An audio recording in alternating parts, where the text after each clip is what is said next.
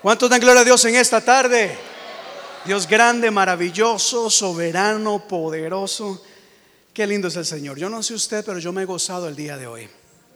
Realmente me he gozado, he disfrutado mucho este tiempo de alabanza y adoración.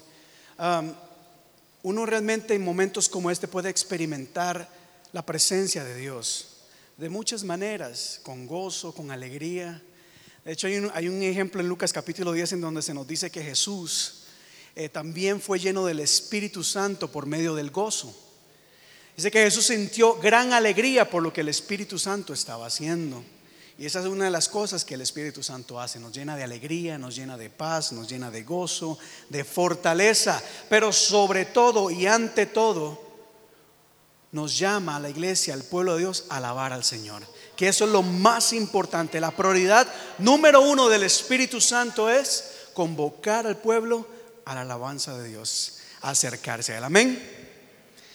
Pues bueno, así rápidamente, le invito a que se ponga en pie, por favor, vamos a orar.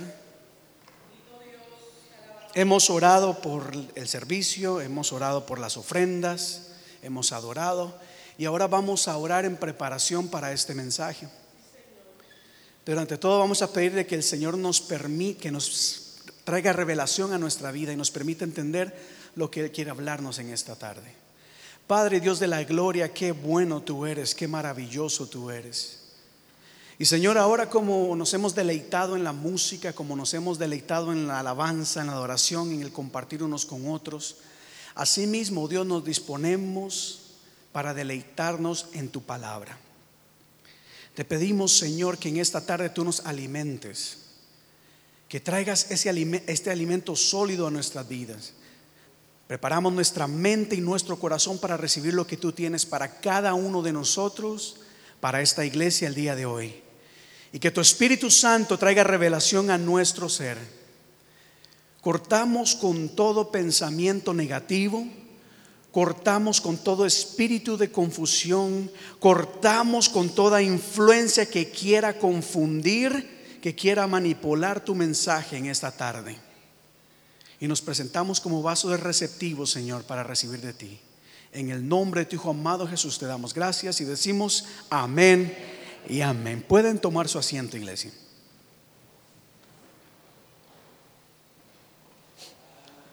Pensaba que cuando hablamos del Evangelio, cuando hablamos de diferentes mensajes, sermones, predicaciones, enseñanzas, como usted quiera decirlo, o cuando pensamos en diferentes ministerios, podemos ver que es muy común ver los extremos en las cosas. Ver muchos extremos. Por ejemplo, podemos darnos cuenta de que hay muchos ministerios muy enfocados en lo que es el mover del Espíritu Santo, en lo sobrenatural. Y basan el ministerio en, el poder de Dios, en la gloria de Dios, en la unción de Dios. Pero muy pocas veces actúan en lo que el Señor nos llama a hacer, que son buenas obras. Entonces tenemos ministerios, ¿verdad? Enfocados en cultos de poder y gloria, pero poca acción social, poca acción a la comunidad, poco trabajo. Y ese es un extremo. Por otro lado, tenemos ministerios o iglesias muy enfocadas en la acción social, en el bien de la comunidad, pero descuidan su vida espiritual. Vemos cómo hay, vemos esos extremos. No sé si usted lo ha notado. Yo sí lo he visto, principalmente acá en los Estados Unidos. El extremo de la unción sin buenas obras o sin nada de obras y el extremo de muchas obras pero sin búsqueda de Dios. O vemos, por ejemplo, ministerios enfocados mucho en la prosperidad de las personas y mensajes de bendición, mensajes positivos, mensajes que inspiran, mucha abundancia, mucha prosperidad, iglesia. Y vemos al otro lado ministerios que, uy, no, yo no quiero nada que ver con eso, con el ministerio, con el evangelio de la prosperidad. Pero entonces menosprecian el darle a Dios. No sé si me entienden. Unos piden y hablan demasiado de dinero y otros ni hablan de dinero. Por lo tanto, la gente no aprende a dar. Y cuando dan en la iglesia lo que dan es una limosna. Y los dos extremos son pecado en esto, hermanos. Cuando hablamos del mundo espiritual, cuando hablamos del enemigo, el diablo, Satanás, el acusador, como usted quiera llamarlo, vemos también los dos extremos. Un extremo en donde se ven demonios por todo lado y todo es Satanás y todo es culpa del diablo. Y otro extremo en donde ya ni se habla del enemigo, lo ignoran completamente. Ya las enfermedades son enfermedades solamente físicas. Ya no creen en, la influencia demoníaca. Hay gente atormentada por demonios y la gente lo que hace es mandarlo a un psicólogo mandando los, mandarlo a los doctores, porque ya no creen en el mover del enemigo. Entonces tenemos los dos extremos, uno en donde todo es demonio, demonio de, la ventana, demonio del chicle, demonio de todo. Ya no lo dejan ver a uno televisión, ya no lo dejan leer nada porque todo es demonio. Y otra gente en donde el diablo ya ni se habla. Y les digo esto porque hoy precisamente yo creo que es importante que como iglesia tengamos un balance. No podemos irnos a ningún extremo. No podemos ni hablar mucho de un tema ni tampoco dejarlo de hacer. Y hoy quiero hablarles sobre el diablo y sobre el enemigo. Principalmente cinco cosas que la Biblia nos habla acerca del enemigo. Y esto es muy importante que nosotros lo tengamos. Y voy a usar muchos versos, hermanos. Voy a usar muchos pasajes y las lecturas van a estar aquí en la pantalla porque si no nos pasamos toda la tarde buscando. Así que le ruego su mayor atención. Si usted allá atrás casi no puede ver las, las letras, pues le invito a que se acerque un poco más para que pueda ver mejor. Tome nota porque esto es muy importante. La Biblia nos dice que el enemigo se presenta o se manifiesta de muchas formas y hay que estar atentos a cómo el diablo se manifiesta. Así como no podemos encajar al Espíritu Santo en, una, de una sola manera, asimismo tampoco podemos encajar a Satanás en solamente un cuadro de pensamientos, sino que tenemos que ver qué es lo que dice la Biblia acerca de nuestro adversario. Así que el día de hoy voy a hablar acerca de el diablo, Satanás. Y lo primero, hermanos, que quiero decir el día de hoy, la primera o la primera forma en que la Biblia presenta al enemigo, usted la conoce muy bien, está en Génesis capítulo 3. Y lo representa como una serpiente. Diga conmigo serpiente. Diga conmigo serpiente. Usted conocerá esta historia mejor que yo quizás.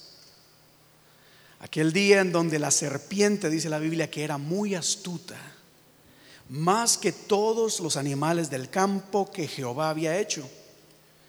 Y la serpiente se le acercó a la mujer y le dijo, con que Dios les ha dicho, no comáis de todo árbol del huerto. Y la mujer respondió a la serpiente, del fruto de los árboles del huerto podemos comer pero del fruto del árbol que está en el medio del huerto, Dios dijo, no comeréis de él, ni le tocaréis para que no muráis. Y entonces la serpiente le dijo a la mujer, eso es mentira. Eso es mentira, eso no es así, embuste. No vas a morir,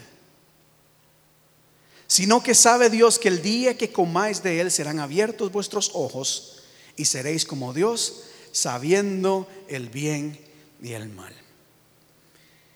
Y cuando la Biblia nos, nos, habla de la serpiente, hermano, nosotros tenemos que asociar la serpiente con astucia. Me llama mucho la atención cómo la serpiente se mueve, cómo la serpiente trabaja. Y asimismo se le apareció a Eva de una manera muy inteligente, de una manera muy astuta, diga conmigo astuta, de una manera cuidadosa de una manera bien pensada. Y el enemigo se acerca a Eva, le habla con mucho cuidado, con mucho tacto, con las palabras correctas. Y lo que le hace es crear en ella, ante todo, una duda de lo que Dios ha establecido. La serpiente no viene de un solo, le dice, mira, no le hagas caso a Dios, eso es mentira. No, empieza. Realmente con que Dios ha dicho esto, ¿estás segura, María? ¿Estás segura que eso es lo que dice la Biblia? ¿Estás seguro que esa profecía que te dieron realmente era de Dios, ese llamado? Y empieza a atacarnos y a meternos duda. El problema de esto, hermanos, es que el enemigo lo hace y trabaja de manera astuta para desviarnos de los caminos de Dios, para que nos extraviemos del camino de Dios. Y aquí me encontré un pasaje en el Nuevo Testamento, en 2 de Corintios capítulo 11, en donde el apóstol Pablo dice lo siguiente: Pero me temo que como la serpiente con su astucia engañó a Eva, vuestros sentidos sean de alguna manera extraviados de la sincera fidelidad a Cristo. Esto nos quiere decir que una de las maneras en que el enemigo opera, hermanos, es trayendo confusión a nuestra mente. Para que cambiemos nuestro pensamiento, lo que nosotros creemos de la palabra de Dios, lo que la palabra de Dios establece, el enemigo viene a confundirlo a fin de que nos extraviemos, nos perdamos, nos desviemos de la voluntad perfecta de Dios. Pero el enemigo no lo hace así de buenas a primeras. Eso no es así. No, empieza de una manera muy sigilosa a hacernos pensar. ¿Estás seguro? El enemigo lo que trata de hacer, hermanos, siempre una y otra vez, es confundir la palabra de Dios y pervertir la palabra de Dios, a fin de que no cumplamos lo que Dios ha establecido, sino lo que Él quiere establecer. Y el enemigo es muy astuto. Y como yo hablaba el, viernes en la vigilia, hermanos, hay una batalla, mira, la guerra está ganada, eso lo sabemos, pero hay una batalla que estamos perdiendo nosotros los cristianos y la iglesia. Porque la iglesia no es astuta. La iglesia ha dejado de ser inteligente. La iglesia ha dejado de pensar bien las cosas. Hace las cosas a la ligera, a como caigan, con los sobros. El enemigo no es así. El enemigo hace las cosas bien, bien hechas, con mal sentido y con mal propósito, pero lo hace de manera inteligente. Los cristianos ya nos hemos despreocupado por cosas. Y les voy a dar un ejemplo que hablé en la vigilia, algo que el Señor puso en mi corazón que cuando el Señor lo trajo a revelación a mi ser, yo sentí una bofetada como cristiano y como iglesia. Y pido que el Espíritu Santo traiga revelación a cada uno de nosotros y los que están viendo para que entiendan lo que quiero decir acá. Vea cómo es el diablo de astuto en comparación a la iglesia. El mandamiento más grande que el Señor nos dio es amar a Dios sobre todas las cosas y amarnos los unos a los otros, ¿verdad? La Biblia nos dice tenemos que amarnos sin importar el color, sin importar el tamaño, sin importar la, la, nacionalidad, sin importar nada de nada, tenemos que amarnos unos a otros. ¿Y la iglesia qué está haciendo? La iglesia no se ama, no hay unidad en la iglesia hay competencia, hay división, hay rencor, hay chismes, hay envidia. Y aquí lo que el Señor me dijo. Mire cómo el diablo se está burlando de la iglesia el día de hoy, que ha desafiado a la iglesia al decir, ¿ustedes han notado cuál es el lema de la campaña LGTBQ? Amor es amor. Lo que el enemigo está haciendo es diciéndole al mundo, nosotros sí podemos amar sin importar nada. Ellos no juzgan el color, ellos no juzgan el tamaño, no juzgan nada de nada. Para ellos todo está permitido, el amor es lo más importante. En otras palabras, lo que Dios mandó a la iglesia hacer, la iglesia no lo está haciendo, el enemigo se está riendo en la cara cómo ha pervertido la palabra de Dios y el mandamiento de Dios. ¿Por qué? Porque la iglesia se ha dormido La iglesia ha trabajado de manera mecánica, inconsciente. En vez de realmente preocuparnos por hacer lo que Dios nos ha mandado hacer, nos enfocamos en otras cosas. Y el enemigo se está burlando de la iglesia. Y está haciendo lo que la iglesia debería de hacer. Amar a todo el mundo. Y póngase a pensar en eso, medítelo muy bien. El mandamiento es para la iglesia. Y vea cómo el enemigo ha tomado todo eso y lo ha manipulado, lo ha cambiado. Porque eso es lo que la serpiente hace. De manera astuta trata de manipular las cosas, de cambiarlas, de pervertirlas, de contaminarlas a fin de que no cumplamos la voluntad de Dios. No sé si me están entendiendo acá. Pero si no me entiende, le voy a dar acá otro ejemplo.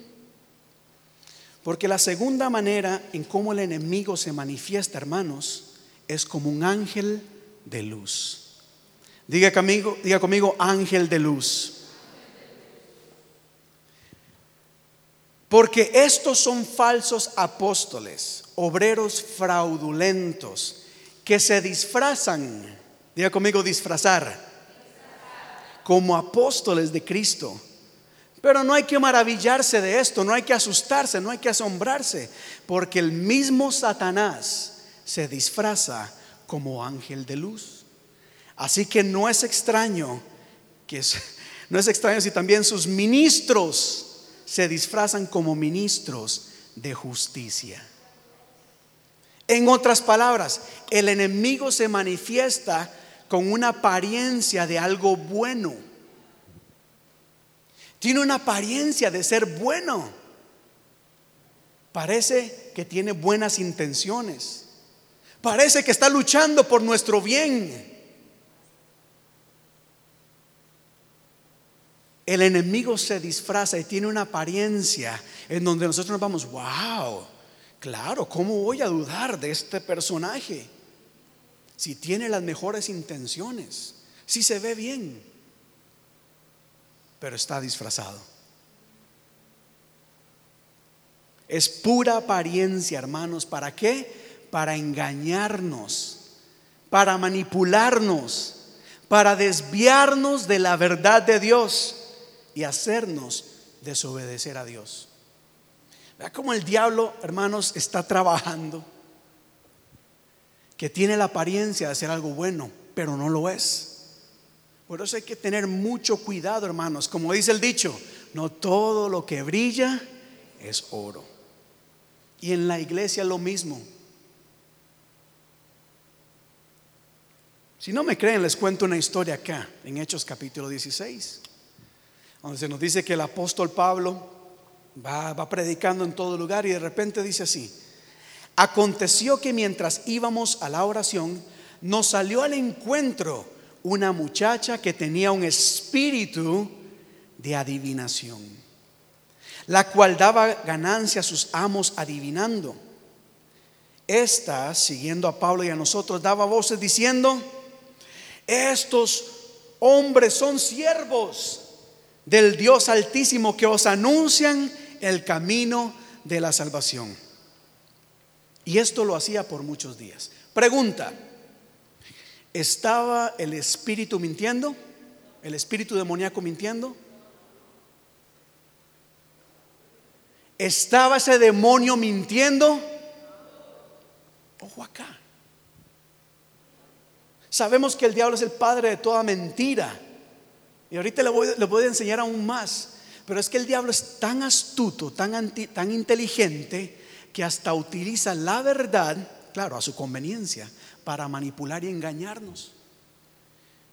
Y si la iglesia y si los cristianos estamos dormidos, no nos vamos a dar cuenta. Muchos van a venir con apariencia de santidad, con apariencia, revelación, profecía, con buenas obras. Pero hay que ver qué es lo que se está moviendo, hermanos si es el Espíritu Santo es algún otro espíritu, hasta un espíritu de adivinación. ¿Qué es que me profetizaron? Excelente, no, tremendo. Sométalo a la voluntad de Dios. ¿Es de Dios o no es de Dios? Si no se cumple, dice, toda profecía que no se cumpla, significa que es el falso profeta. Pero en fin, mire cómo el enemigo se viste de ángel de luz. No le salió un mago, un hechicero. No escuchen a Pablo ni a Silas. No, una mujer inocente, una mujer popular, una, una, mujer que la gente conocía, a la cual la gente creía y decían, wow, lo que ella dice es verdad. Es un espíritu de adivinación. Y este espíritu quiso, quiso entorpecer el plan de Dios, el mover de Dios. Ese espíritu quería decir, escúchenme a mí, no los escuchen a ellos. Tal punto que Pablo dice, ya se enojó. Ya esto lo hacía por muchos días. Y yo me imagino a la mujer gritando, estos son siervos de Dios, créanle, escúchenle. Y Pablo dice, esto no está bien acá. Esto no está bien acá. ¿Será, Señor, que estás usando a alguien para, para abrir camino en este lugar o qué es? Hasta que después de muchos días, creo firmemente que de oración también, porque Pablo era un hombre de oración, dice que este se volvió y le dijo al Espíritu, te mando en el nombre de Jesucristo que salgas de ella y salió en aquella misma hora. ¿Cuántos dan gloria a Dios por eso? Pero ve acá, entiendan esto, vea cómo el enemigo es bien inteligente, es astuto como una serpiente y se presenta como un ángel de luz. Jesús nos dijo, cuídense de los profetas mentirosos que dicen que hablan de parte de Dios. Se presentan a ustedes tan inofensivos como una oveja, pero en realidad son tan peligrosos como un lobo feroz. Por eso es que el discernimiento, hermanos, es muy importante. No podemos dejarnos llevar por cualquier persona, por cualquier movimiento, cualquier cosa. Tendrá la apariencia buena, pero quizás no lo es. Todo sometámoslo a la voluntad de Dios. Porque el enemigo, hermano, me llamó mucho la atención esta parte acá. Nuevamente en segunda de Corintios. Sus ministros se disfrazan como ministros de justicia. O sea, como gente que hace el bien.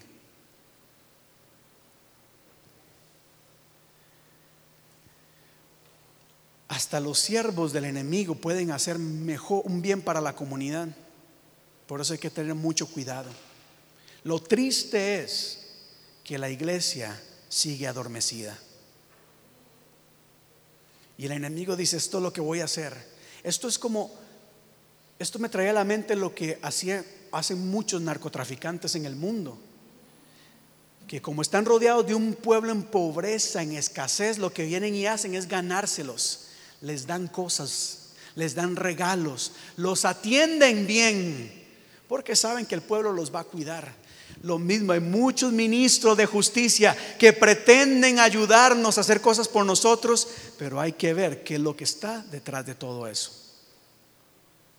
Avanzo. Veo muy callados. Voy a decir este muy rápido porque este nosotros lo conocemos mucho. Dijimos número uno, la Biblia habla del enemigo como serpiente, o sea, algo, alguien astuto. Número dos, como un ángel de luz que pretende ser alguien bueno, que pretende tener buenas intenciones, hasta pretende hablar de parte de Dios, pero no lo es. Lo tercero en que nos habla la Biblia es que el enemigo es un tentador. Nos viene, viene a tentarnos para que nos apartemos de los caminos de Dios, para que no creamos en la palabra de Dios, para confundirnos, para que pequemos. Y escogí este pasaje acá en Mateo capítulo 4, porque así como esta joven adivina que habló con la verdad, mira lo que el enemigo dice aquí. A Jesús le dijo. Entonces el diablo llevó a Jesús a la santa ciudad y le puso sobre el pináculo del templo y le dijo, si eres hijo de Dios, échate abajo porque la Biblia dice, porque escrito está, a sus ángeles mandará cerca de ti y en sus manos te sostendrán, para que no tropieces con tu pie en piedra.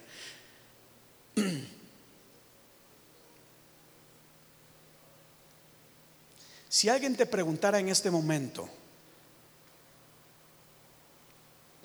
¿dónde en la Biblia encontramos la historia o el llamamiento de Mateo? ¿Podrás encontrarlo? ¿Dónde dice la Biblia? ¿Dónde habla la Biblia acerca de la segunda venida de Cristo? ¿Sabes dónde está?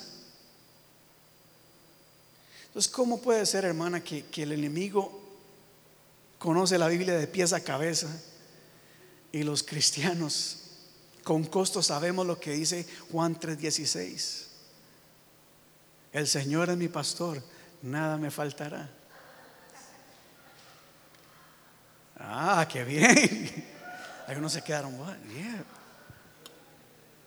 Ayúdame que yo te adoraré. Como dice la palabra, agua que no es de beber, déjala correr. Pero mire cómo el enemigo utilizó la misma palabra, la misma palabra para tratar de engañar a Jesús. El enemigo está usando la misma Biblia para engañarte la está manipulando, hermanos. Por ejemplo, cuando la Biblia habla de santidad y que solo en santidad veremos al Señor, no nos está diciendo critica, juzga a los demás, mándalos al infierno. Entonces el enemigo viene a hacernos, mire, la Biblia dice que hay que andar en santidad y agarramos ese mismo pasaje y en vez de utilizarlo para nuestro bien, lo utilizamos como arma para atacar y destruir a los demás. Y entonces, ¿cuál es la imagen que la gente tiene de la iglesia?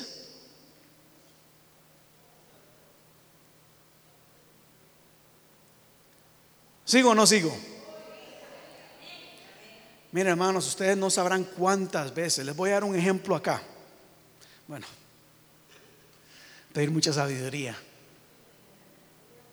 Pero hermanos, que ciertamente uno escucha tantas cosas y la gente te dice, la Biblia dice, Sí, hermano, pero tenés que leer todo el contexto, todo lo que está queriendo decir y pedir revelación del Espíritu, porque esta frase va a querer decir esto, pero no es la intención del escritor. Y el enemigo utiliza la misma Biblia para engañarnos, hermanos, para que nos apartemos de los caminos de Dios. ¿Estamos? Bueno, avanzo, uno más. Avanzo. Número uno, ¿qué dijimos? ¿Cuál es el número uno? El enemigo se presenta como como serpiente, recuerde, como alguien astuto. Número dos, dijimos, ángel de luz. Número tres, tentador. Y número cuatro, una de las maneras en que la Biblia presenta al enemigo es como una bestia. Como una bestia, como un animal, como un devorador, como un destructor. Ojo acá. Primera de Pedro capítulo 5, verso 8 dice, estén alerta, cuídense de su gran enemigo el diablo porque anda al acecho como león rugiente, buscando a quien devorar. Escucha esto acá. Puse esto en rojo la segunda parte. Número uno, estén alerta. Porque si ustedes han visto programas de televisión que hablan sobre, que hablan sobre los animales, se darán cuenta que la manera en que estos animales atacan mayormente es cuando la presa está descuidada. Cuando está descuidada, como que si no hay nada, mire, así está el animal, quieto, ni se mueve, esperando pacientemente. Y en el menor descuido, ¡pa! Ataca. Asimismo está el enemigo, hermanos. Hay mucha gente que está en peligro en este momento de ser atacados por el enemigo porque están en la luna. Están dormidos espiritualmente. Han descuidado su vida espiritual. Ustedes ven muchas veces que los animales que se salvan son los más fuertes, los que van corriendo, tienen más fuerza. Pero hay mucho cristiano que está raquítico espiritualmente. Tiene anorexia espiritual como no se alimenta. El enemigo les aparece y no tienen ni las fuerzas. podrán correr de aquí a la puerta, pero después ya no dan más porque no ejercitan su fe, no son fuertes espiritualmente. Y el enemigo dice, tranquilo, aquí voy a esperar. A como veo el asunto, es más, yo no voy a tener que hacer esfuerzo, va a venir solito donde yo estoy. El enemigo está al acecho Y cuando dejas de orar, cuando dejas de leer la Biblia, cuando dejas de venir a la iglesia, cuando dejas de servir, cuando dejas de ofrendar, mira, y el enemigo dice, presa fácil. Y por eso mucha gente conoce del Evangelio, pero están apartados de los caminos de Dios, porque han sido presa del enemigo.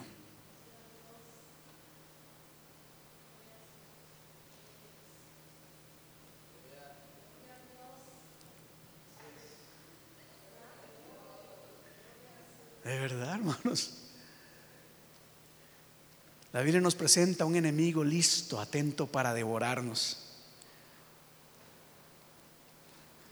Bueno, ya vamos a entrar aquí más.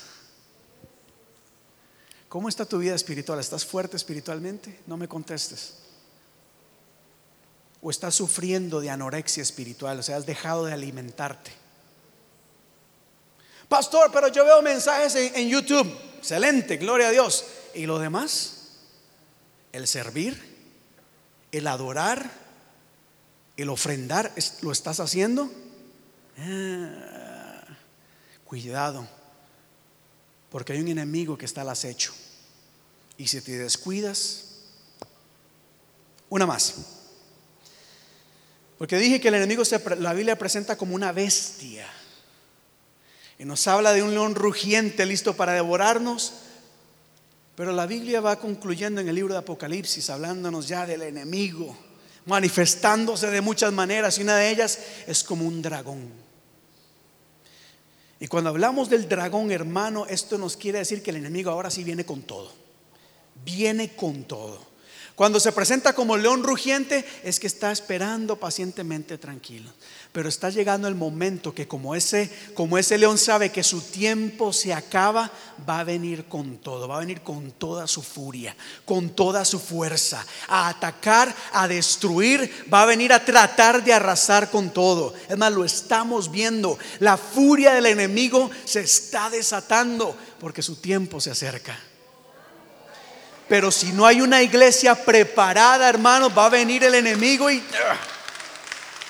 Dice la Biblia, también apareció otra señal en el cielo y he aquí un gran dragón escarlata que tenía siete cabezas y diez cuernos y en sus cabezas siete diademas.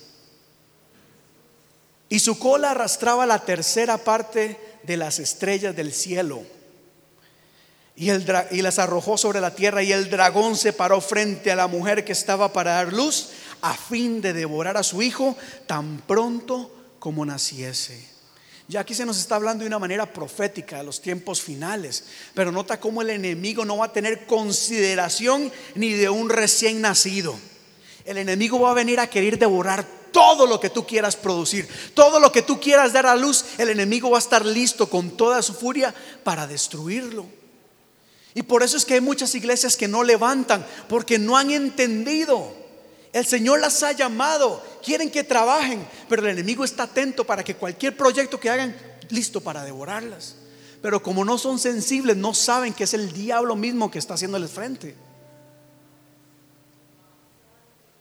Diga conmigo una bestia. Viene con todo, hermanos. Créame. Pero viene la última, el último punto acá. Dijimos número uno como una serpiente con astucia, a tratar de engañarnos, pervertir aún la palabra de Dios. Dijimos que viene como un ángel de luz. Dijimos que viene como un qué? Tentador. Habla del enemigo como una bestia. Pero la última imagen que la Biblia nos da del enemigo es de un ser derrotado. Ahora sí puede aplaudir, darle gracias, gloria a Dios. Es de un ser derrotado. Por toda la astucia que tenga, por toda la paciencia que tenga, por todo lo que el enemigo quiera hacer, ya el enemigo sabe que es un ser derrotado, iglesia. Y escuche lo que dice la palabra de Dios. Después hubo una gran batalla en el cielo Miguel y sus ángeles luchaban contra el dragón. Y luchaban el dragón y sus ángeles. Era una guerra tenaz. Pero el dragón y sus ángeles no prevalecieron, ni se halló lugar en ellos en el cielo. ¿Cuánto dan gloria a Dios, hermano? Dele gloria a Dios. Y fue lanzado fuera el gran dragón, dragón, la serpiente antigua que se llama el diablo y Satanás, el cual engaña al mundo entero. Y fue arrojado a la tierra y sus ángeles fueron arrojados con él. Y entonces, y entonces oí una gran voz en el cielo que decía, ¿cuántos quieren escuchar lo que esa gran voz en el cielo decía? ¿Cuántos quieren escuchar lo que esa gran voz del cielo decía? Oh, acá, el enemigo viene con todo, como una bestia, con su furia, a atracar, con sus ángeles, con todo su ejército. Y hay una guerra tenaz. Pero termina la palabra diciendo, póngase en pie, hermano, póngase en pie, por favor.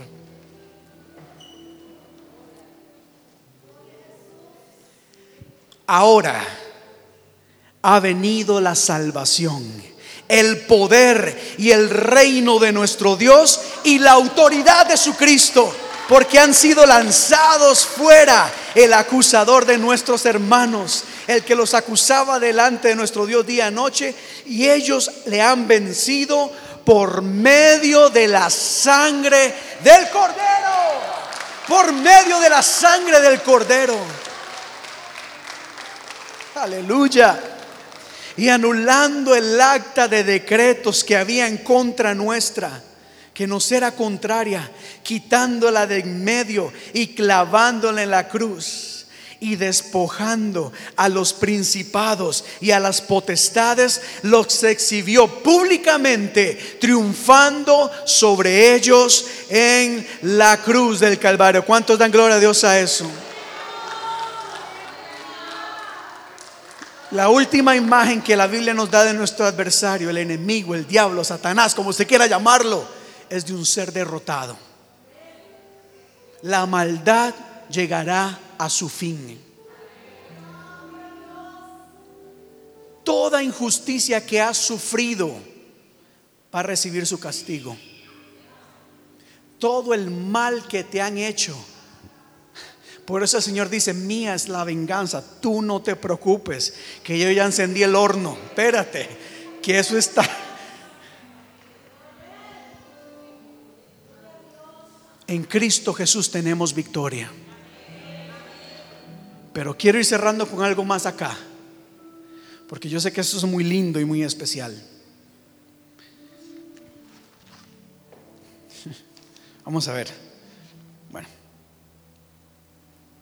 Quiero leer aquí un poco este mensaje. Apocalipsis 20 termina todo diciendo de la siguiente manera.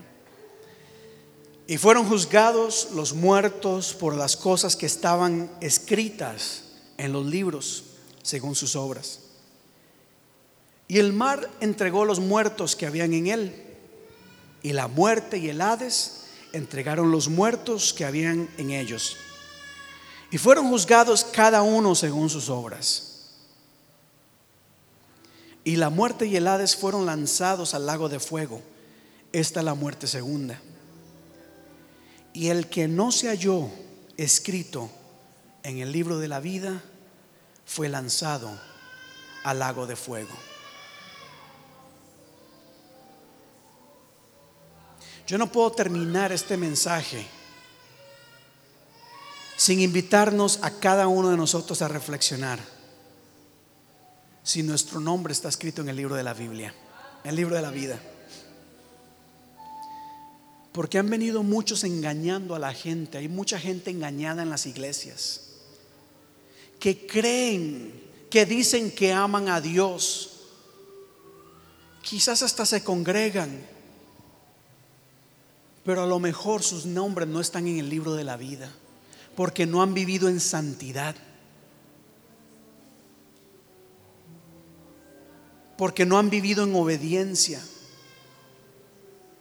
En Mateo capítulo 24 y 25, cuando Jesús nos habla acerca del fin, se nos dice que la gente decía, Señor, en tu nombre luchamos, en tu nombre levantamos nuestra voz, en tu nombre hicimos muchas cosas. Y Jesús dijo, yo no te conozco, no sé quiénes son. sus nombres no están en el libro de la vida. Esta, yo sé que nosotros nos emociona, uf, aleluya. Es, ¿Cómo es? Pisoteamos serpientes y escorpiones, Satanás está derrotado. Claro que sí.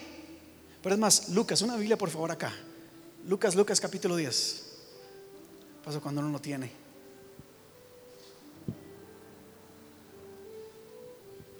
Ahí está, gracias. Gracias. Lucas capítulo 10.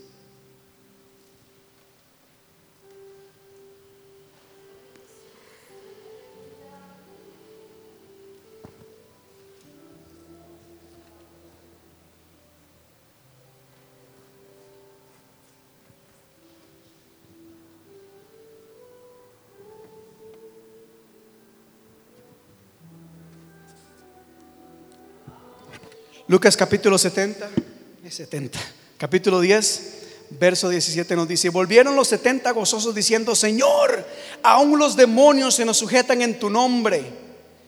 Y él les dijo, yo veía a Satanás caer del cielo como un rayo. He aquí, yo, doy, yo les doy potestad de hollar serpientes y escorpiones y sobre toda fuerza del enemigo y nada os doñará. Gloria a Dios. Pero no os regocijéis de que los espíritus se os sujetan sino regocijaos de que vuestros nombres están escritos en el libro de los cielos. En otras palabras, hermano, todo lo demás es secundario. Hay que asegurarnos primeramente que nuestro nombre está escrito en el libro de la vida. Porque nada vale venir a la iglesia y todos juntos echar fuera demonios. Cierra tus ojos por un momento.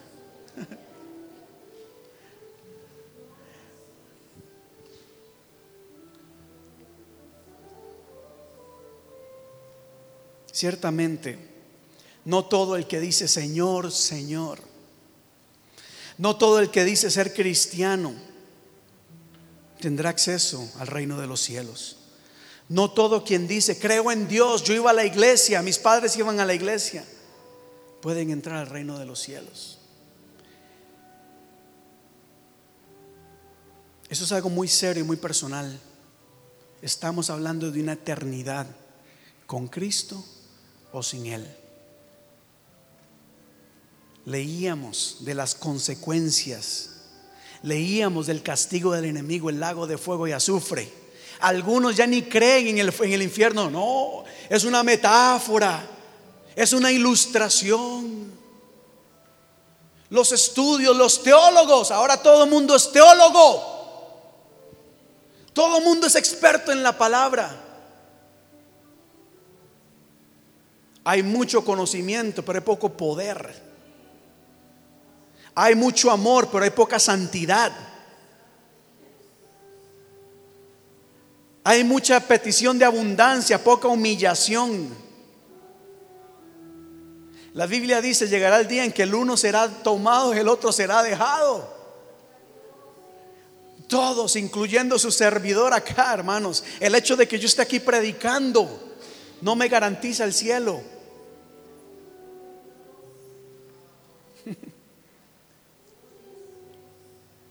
Pero les digo esto porque Cristo les ama y porque el Señor entregó su vida por cada uno de ustedes. El Señor sufrió y padeció todo para que pueda para que tu nombre esté escrito en el libro de la Biblia. Pero tienes que reconocerlo como Señor y Salvador arrepentirte de los pecados. El arrepentimiento no es solamente de una vez, cuando hace muchos años hicieron el llamado en la iglesia. El arrepentimiento debe ser un acto constante de reconocer que fallamos, que pecamos, que necesitamos de Dios. Y muchas promesas que Dios tiene para cada uno de nosotros.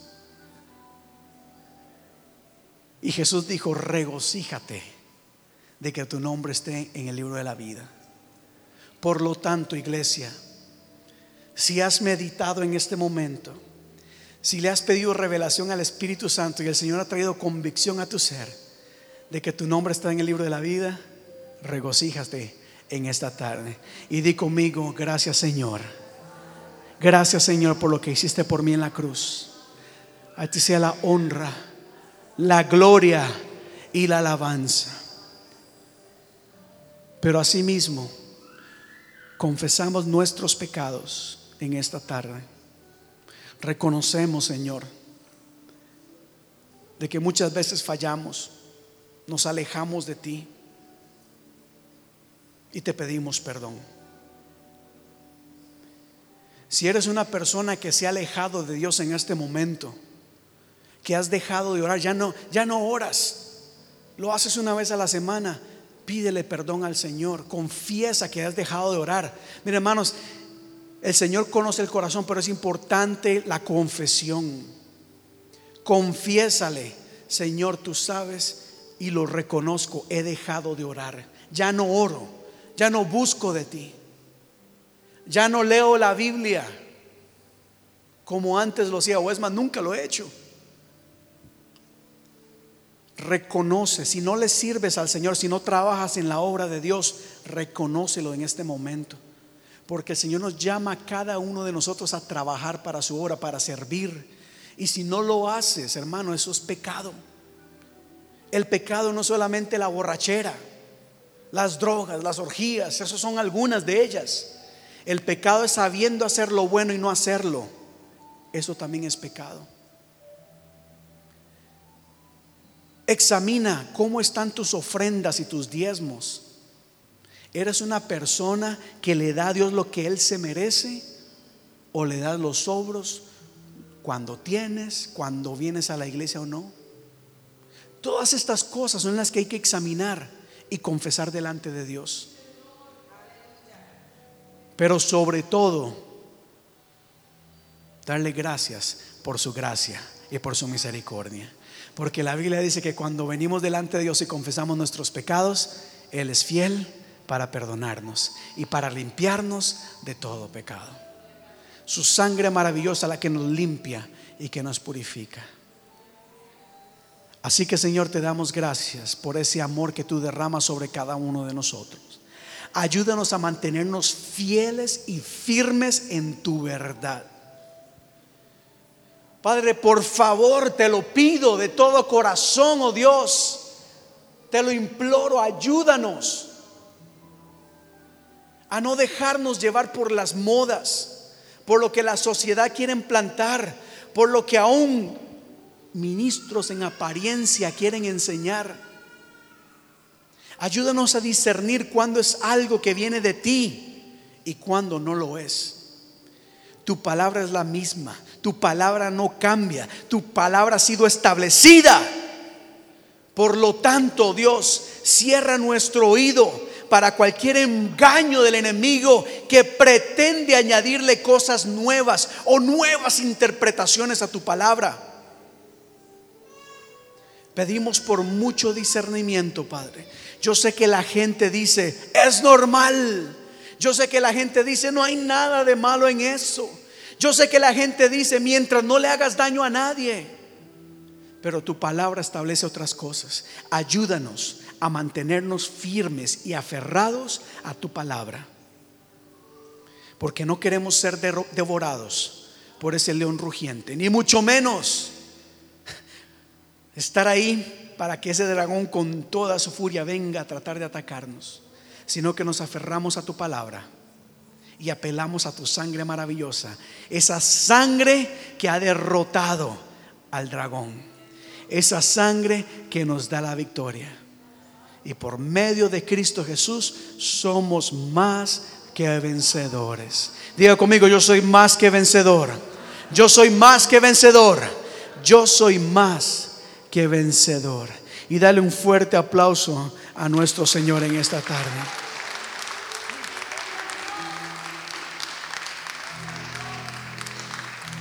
Hay un canto muy fácil que dice así, el Señor la victoria ha dado ya.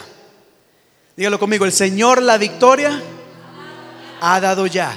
Si confías en Él, tus batallas peleará. El Señor la victoria ha dado ya. Es más, mis batallas peleará. La canción dice así: un, dos. El Señor la victoria ha dado ya. El Señor la victoria ha dado ya. Si confías en Él, tus batallas peleará. El Señor la victoria ha dado ya. Vamos aquí una vez más. El Señor la victoria ha dado ya.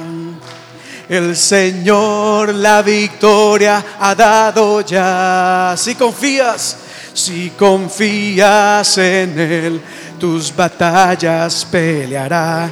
El Señor la victoria ha dado. Una vez más, el Señor la victoria. El Señor la victoria ha dado ya. El Señor la victoria ha dado. La victoria ya es nuestra. Si confío en Él, mis batallas peleará. El Señor la victoria ha dado ya. Dígale a la persona que está a tu lado, eres más que vencedor en Cristo Jesús. Él te ha dado la victoria. En la cruz del Calvario, Él derrotó al enemigo. Ah, no, yo esperaba un glorioso aún más fuerte ahí. Señor tiene la victoria. Y como